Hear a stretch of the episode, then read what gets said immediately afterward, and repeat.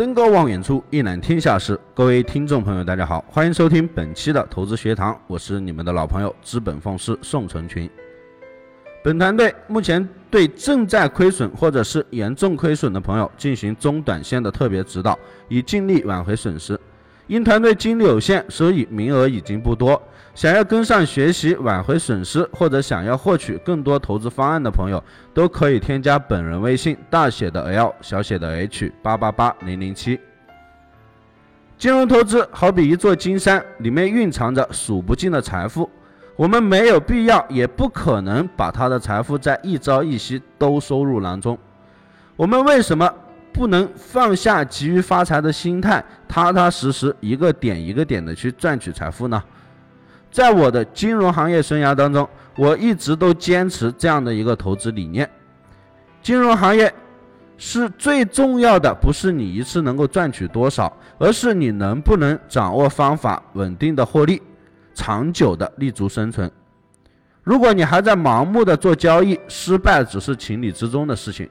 如果只是依靠运气获取利润，可能会有一次或者是两次机会。但肯定不会出现第三次。市场上常常有人会讨论一些行情分析和走势预测方面的话题，却很少有人能够准确的告诉大家到底该如何解决风险控制、资金管理、亏损处理以及仓位设置等方面的一些问题。以下就是我总结的几个方面。第一点就是生和死。金融投资要想死得快，必须同时具备三个条件：第一是逆势，第二是重仓，第三是不止损。否则想爆仓其实也不是那么容易的。反过来讲，想要长久生存，而且要活得好，不妨反其道而行之。我们可以顺势清仓，第一时间止损。总之，如果怕赔钱快，就别嫌赚钱太慢。第二点就是进和退，我们做经营游，应该未言进先思退。从资金管理角度来讲，一笔资金开户之后，最多赔多少，心里应该有个数。对职业操盘手来说，不管什么原因，赔掉本金的百分之二十，将被停止操作，闭门思过。如果守住并且利用好这百分之二十，是水平高低的一个试金石。从交易角度讲，每一笔单子都应该有明确的止损条件。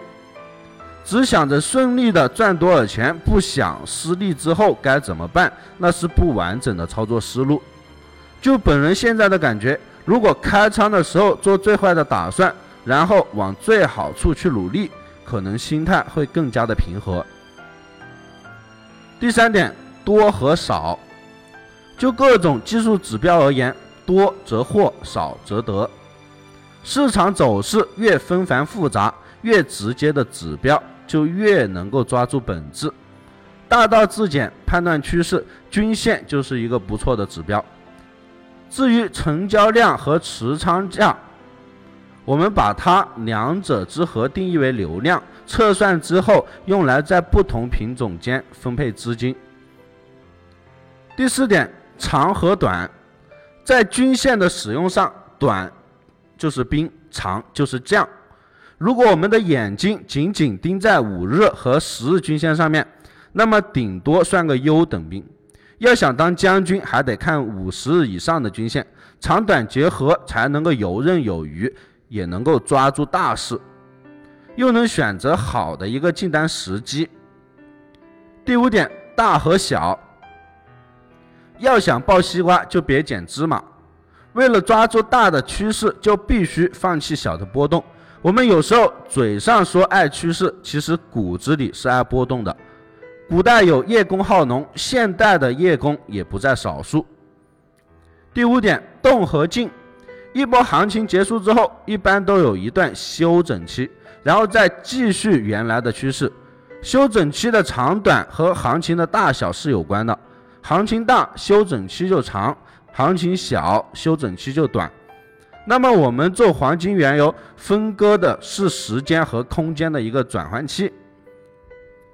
第七点，舍和得，任何一种操作方法都不可能把所有的行情一网打尽，能够抓住大部分行情已经是很幸运了。我们要知足，没有舍就没有得。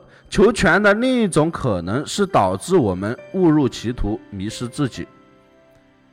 第八点，真和假，金无足赤。系统发出的开仓信号不可能每一次都是百分之百准确的，我们不能因为它的少数几次失真就怀疑这个所有信号。说到底，黄金原油投资是一种概率的博弈，只要我们的胜算大就足够了。所以在信号没有被证明是假的之前，一定要相信并且坚决执行系统所发出的信号。别忘了，我们有双保险，足以应付假信号。第一是清仓，第二是止损。第九点，自律和他律。做投资胜在稳中求胜，不要盲目操作，把握好的心态，保持自律自省的一个态度。投资很简单，跟对人，找对方法，就赢了一半。本团队专注市场动态，解读世界经济要闻，对原油、黄金有深入的研究。我会尽我所能，以我多年的研究经验，带领大家走在市场的前端，给到大家帮助。以上就是本期的全部内容，感谢大家收听，希望大家点击订阅，持续关注本人。我们下期再见。